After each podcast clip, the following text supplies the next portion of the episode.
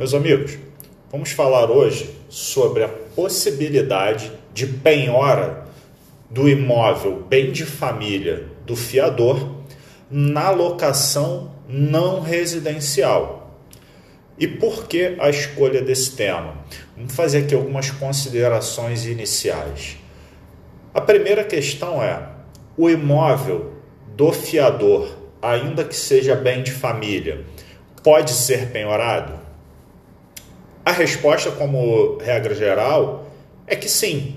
Se a gente for na Lei 8.009 de 90, que dispõe sobre a impenhorabilidade do bem de família, no seu artigo 3, inciso 7, diz assim a lei: a impenhorabilidade é oponível em qualquer processo de execução fiscal, civil, previdenciária, trabalhista ou de outra natureza, salvo se movido por obrigação decorrente de fiança concedida em contrato de locação. Então, a primeira premissa que a gente extrai da legislação é que o bem de família do fiador pode ser penhorado. Essa questão foi polemizada na seguinte situação: tudo bem, o bem de família pode ser penhorado, o bem de família do fiador pode ser penhorado na locação. Mas quando a gente trata da locação não residencial, a gente vai ter aqui um aparente conflito entre dois princípios constitucionais, que é o princípio da livre iniciativa e o princípio do direito à moradia, à dignidade da pessoa humana. Ambos são protegidos pela nossa Constituição Federal. E não há no direito constitucional, assim fala a melhor doutrina, hierarquia entre princípios constitucionais. Por exemplo, o direito à vida está no mesmo patamar constitucional, no mesmo patamar hierárquico da liberdade religiosa, por exemplo. E aí, trazendo para o nosso contexto, a livre iniciativa está no mesmo patamar do direito à moradia.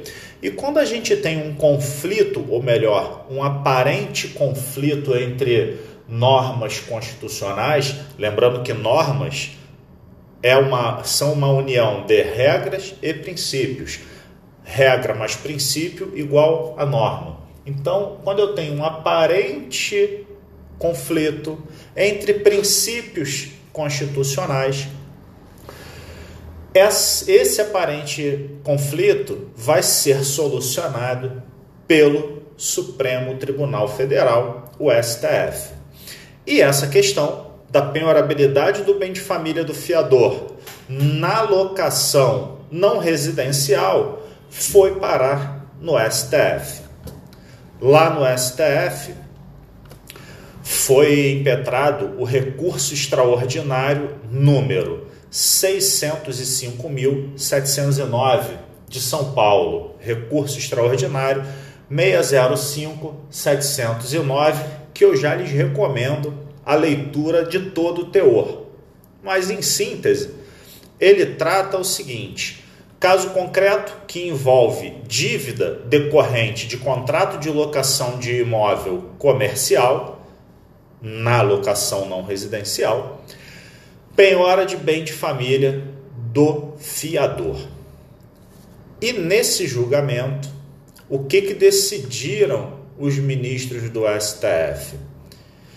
Que a dignidade da pessoa humana e a proteção à família ela se sobrepõe no caso específico, junto aqui com o direito à moradia, ao princípio da livre iniciativa.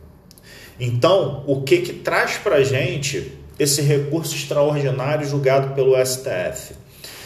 Que na locação residencial, o imóvel do fiador, ainda que seja bem de família, pode ser penhorado caso o locatário tenha alguma dívida que não seja paga e o fiador não pague essa dívida. Ele pode responder com o seu imóvel, ainda que seja bem de família.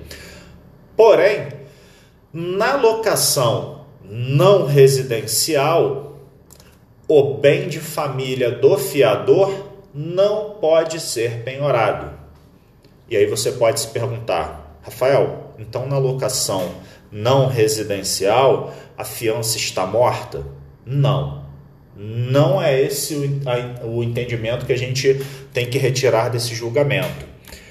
Veja que o STF analisou a possibilidade de penhora do imóvel que seja bem de família do fiador. Então, se eu tenho um imóvel que é bem de família do fiador, ele não poderá ser penhorado na locação não residencial. Porém, se esse bem que o fiador possui, esse bem imóvel que o fiador possui, não for bem de família, ele poderá ser penhorado. Rafael, como é que eu vou descobrir se esse imóvel é bem de família ou não? Você pode ter a declaração do próprio fiador que esse bem é bem de família e isso vai estar na matrícula do imóvel, poucas pessoas fazem isso. Poucas pessoas fazem isso, mas alguns o fazem. Você vai averiguar se se trata, por exemplo, de um imóvel residencial próprio lá do fiador ou do fiador e seu cônjuge ou da entidade familiar. Se for e for o único imóvel, esse bem será bem de família, será considerado bem de família. Então você vai ter que averiguar se esse imóvel é bem de família. Em não sendo bem de família, nenhum problema em se, em se apontá-lo, apontar no contrato de locação, na locação não residencial. Só lembrando, só lembrando que o imóvel não é o que garante o contrato. A fiança é um contrato pessoal. A fiança é um contrato pessoal. A apresentação do imóvel, e aí você tem que ter cuidado na hora de colocar no teu contrato, é meramente como um reforço, como uma garantia de que o fiador possui patrimônio suficiente para saldar uma dívida oriunda daquele contrato. Então você tem que averiguar se aquele imóvel é bem de família ou não. Por exemplo, você sobre o bem de família, além da, da Lei 8009 que fala da, da impenhorabilidade do bem de família, o Código Civil, entre os artigos 1711 e 1722, trata do bem de família. E, por exemplo, ele diz lá no artigo 1711 que os cônjuges ou entidade familiar podem destinar parte do seu patrimônio, e aqui o imóvel, através de escritura pública ou testamento, para instituir bem de família, desde que não ultrapasse um terço do patrimônio líquido existente da, da, daquela entidade familiar, daquele casal, daquela pessoa. Esse é o cuidado que você tem que ter. Então, quando você estiver diante de uma locação não residencial, e a garantia for prestada através da fiança locatícia, você não precisa exigir que o fiador tenha imóvel, mas nós sabemos que isso é uma prática do mercado. E se você assim o fizer, só admitir fiador que possua imóvel em seu nome, cuja matrícula esteja em seu nome, cuja propriedade seja dele, você vai ter que averiguar se aquele imóvel que o fiador possui é bem de família ou não, para você não correr o risco de, em havendo a necessidade de executar aquele imóvel, você ser impedido com fundamento no julgamento do STF no recurso extraordinário 605.709. Perfeito? Então, compilando, Imóvel do fiador pode ser penhorado? Na locação residencial, pode, sem qualquer restrição.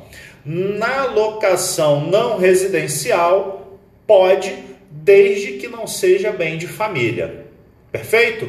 Então fica mais essa dica para quem trabalha com locação de imóveis. Vejo vocês no próximo podcast.